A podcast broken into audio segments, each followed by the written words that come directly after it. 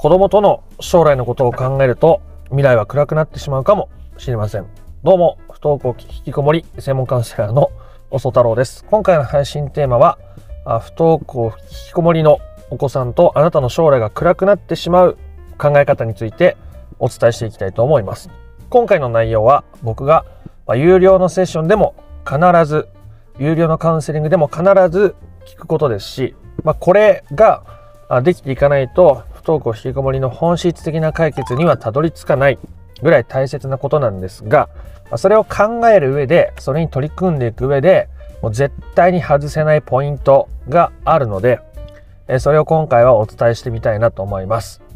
なのでこれから不登校引きこもりの本質的な解決に取り組んでいきたい。けども、まあそういうね、遠回りをせずに、悩む期間をなるべく短くして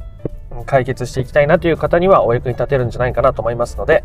えー、興味のある方は最後まで聞いてみてください。で、その結論ですね。どういう考え方が将来を暗くしてしまうのかっていうのは、あなたが子供との将来を考えることによって、不登校引きこもりの苦しみとか将来の不安とか暗闇というか暗さというものは増していってしまうんですね。子供のことで悩んでいるからこそ将来子供と関係が良くなりたいとかっていうことを、まあ、考える方いらっしゃるんですけど、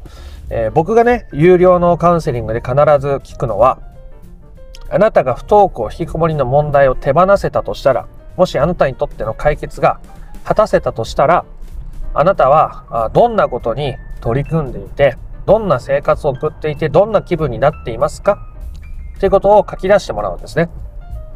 でそれは人によってはヨガを習ってこう心身ともにリフレッシュしている感じとか散歩に出かけてこう季節の移ろいを感じながら心地よく過ごしているとか友達とランチに行ってたわいもない会話を楽しんでいるとかっていうことですね。でこういうのをたくさんたくさん挙げてもらいます。でそれに今から取り組める範囲で取り組んでもらうわけですね。まあ、取り組んでもらうっていうか取り組むことが解決に必要ですよって伝えるわけです。子供の不登校引きこもりがあるから私はこれができないじゃなくて、私は不登校引きこもりの問題があるからこれ、このやれることをやらないでおくことができてしまうわけですね。自分にとって大切なことを不登校引きこもりを問題に引き出すことによって取り組まなくてもよくしちゃってるっていう側面があるわけですよ。それに自分の感情を受け入れていくとか子供のことを受け入れていくとか子供からちゃんと自立すると、親自身がですね。っていうことをしていくときに、やっぱりエネルギーが必要ですよね。今までと考え方を変えていったりとか、自分の感情と向き合ったりとかしていく必要があるので、えそういった意味でも自分のこう理想の生活というか、自分にゆとりのある生活とか、自分の好きなことをする時間っていうのがあった方が、ものすごくプラスに働いていくわけです。で、自分の好きなことに取り組んでる間は、子供の悩みっていうのは小さくなっていると思いますし、そういうことに取り組んでいくのがめちゃめちゃ大事なんです。が、これを考えるときに、えー、そうですね、私にとって解決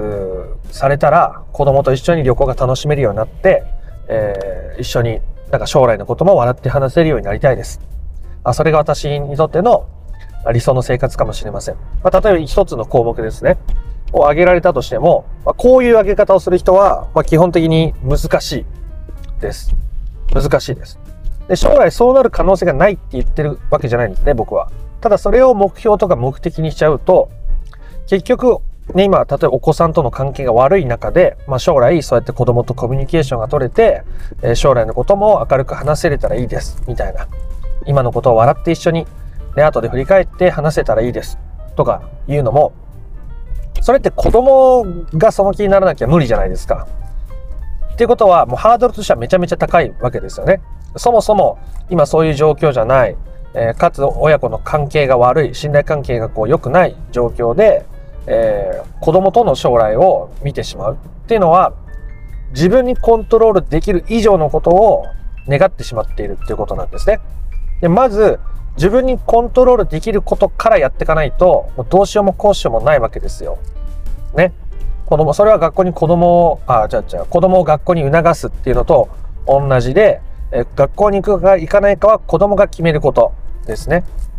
で、それを行きなさいとか行った方がいいよとか行った方がいいんじゃないとかって言っちゃうと、余計に子供との関係は崩れていってしまうし、不登校、引きこもりは悪化していってしまうわけですよね。だからこそ、その自分にコントロールできることである必要があるわけですよ。その、上げてもらう項目っていうの。だからあなたが不登校、引きこもりの問題を手放せて、あ今の悩みがなくなったと。ね。その先にあなたはどんなことをして、どんなことを感じて過ごしていますかっていうことを、ぜひこの動画を通じて考えてもらえたらなと思うんですけど、その時に自分がちゃんとコントロールできる範囲でそれをやっていくってことですね。例えばガーデニングをしてこう植物が成長したり花が開く瞬間を見てこう嬉しい気持ちになる。だったら叶えられる可能性高いですよね。まあよっぽど、まあ、外でガーデニングしてて、えー、気候が恵まれずに、えー、枯れちゃうとかそういうことあるかもしれないですけど、うん、基本的には大体成功すると思うんですよ。で友達とランチに行くっていうのも、まあ、友達と予定が合えば行けるでしょうし、えー、散歩をするだったらもっともっと可能性は高いですよね。ほぼほぼあの達成できると思うんですけど。そういう自分でコントロールできることをコントロールしていかないと子供との関係も良くなっていかないしあなたあなたにとっての解決も進まないし、えー、っていうことになっていっちゃうわけですね。で僕の今までのクライアントさんでもじゃあ10個ね、えー、あなたが解決をしたとして10個どんなことをして、どんな気分になってるか、書いて教えてみてくださいって、え言ったことがあった時に、あの、10個とも子供とのことを書いてくださった方もいらっしゃいました。あ子供と旅行に行く、子供と今までのことを笑って話せるようになる、子供が将来働いている姿を見て安心できる、子供が笑顔で挨拶をしてくれるみたいなことですね。気持ちとして否定してるわけじゃないんですよ。そうやって願う気持ちが悪いとか言ってるわけじゃないんですけど、そういう気持ちがあると本質的な解決には至りませんよという話をしているわけです。ね。だって挨拶するのか、将来働くのか、子供が笑顔で話しかけるかどうかは、子供が決めることじゃないですか。あなたが決めることじゃないわけですよね。なので、あなたがまあそういう気持ちをもし手放せてないと、不登校引きこもりの状態は持続するか悪化していくし、そういう気持ちを手放していければ生きるほど、不登校引きこもりは改善していくんですね。でちょうど昨日、昨日の動画ではないですけど、昨日ある動画にコメントが来てて、で、その中で、えー、お子さんがね、不登校の状況だというところで、今までは学校に行ってほしいとかいろいろあったけども、まあそれもね、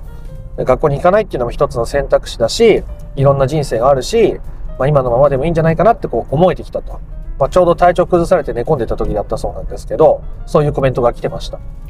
そしたら、あ今まで子供が不登校になってから半年間、えー、子供がね、その親、御さんの部屋をノックしてくれたことも一度もなかったと、こう訪ねてくることがなかったけど、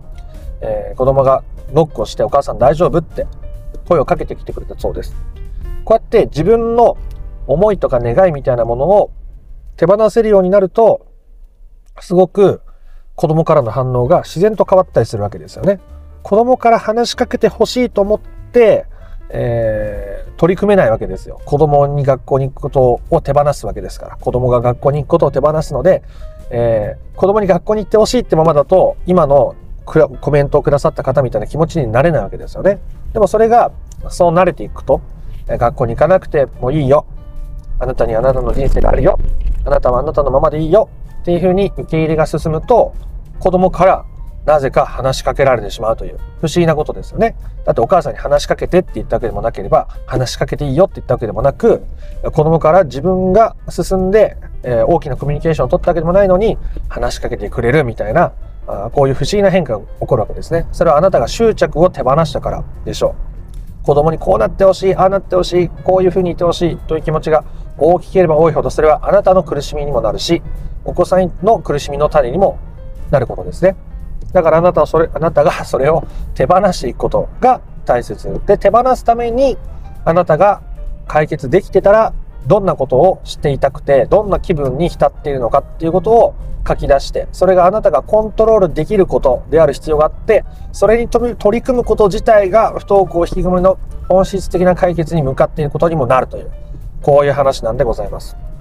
ということで、他にね、僕が クライアントさんから送ってもらった例をいくつか思い出しながら話してみたいなと思うんですけど、えー、さっき言ったそのヨガもそうですね。ヨガ、えー、習字、あとは、えー、親と旅行に行くっていう方もいらっしゃいましたね。子供を置いて親と旅行に行くとか、えー、旦那さんと二人で何十年かぶりに外食に行ったっていう人もいました。あとは、あの、昔、洋裁が好きで、でも最近ずっとやってなかったんで、洋裁を始めたっていう方もいれば、あ自分は勉強するのが好きだったなと。